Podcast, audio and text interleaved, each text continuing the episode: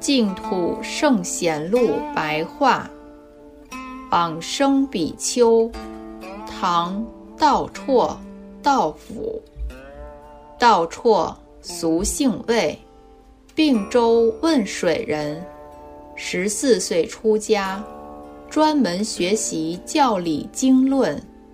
又师事赞禅师学禅法。后来居住在汶水石壁谷的玄中寺，这个道场是谭鸾大师过去所建立的。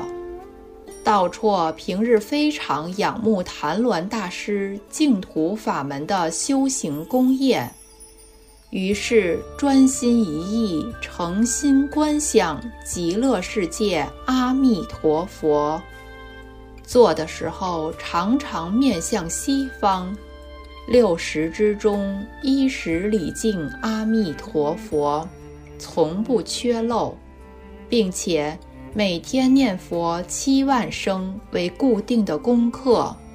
有其他的僧人，在禅定中曾亲见西方净土殊胜的瑞相，又见到道绰手持念珠。全身赤色鲜丽，犹如七宝山之高大。其他还有种种的瑞相感应，没有办法全部的叙说。道绰曾为大众讲《无量寿经》《观无量寿佛经》，几乎有两百遍之多。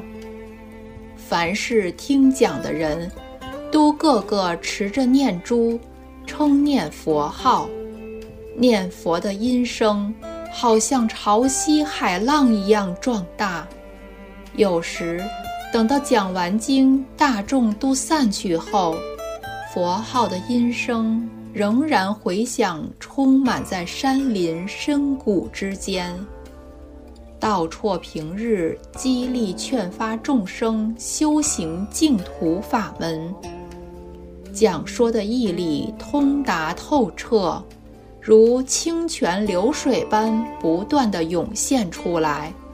常劝人们收摄思虑，停止攀缘，一心一意一佛念佛。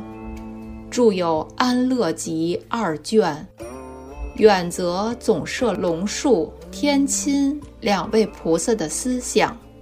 近则贯通慧远、谭鸾两位大师的文句，言辞义理切中心要，为当时的人士所推崇尊重。唐太宗贞观二年（公元628年），有一日共修的时候，大众都看到谭鸾大师乘坐在七宝船上。并告诉道绰说：“由于你精进修行，你在极乐世界感得果报的宫殿楼阁已经完成了，只是你还有一些业缘未尽。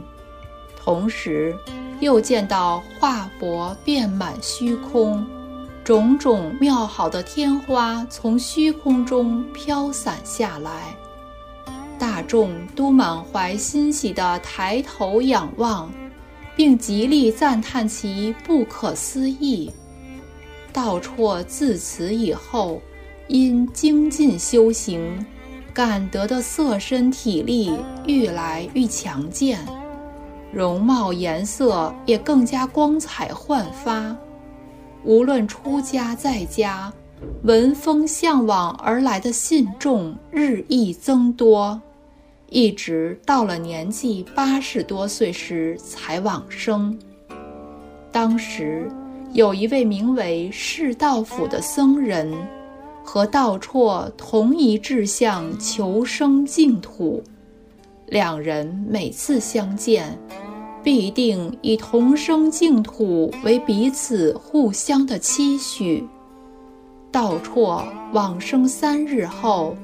道府听到消息，则说：“我常期望能够先行往生，不料今天反而在后。我再稍加用一点气力，就可以追随道绰而去了。于是，在佛像前叩头顶礼，祝祷发愿，然后退回座位就坐而往生。出自《续高僧传》，佛祖统记。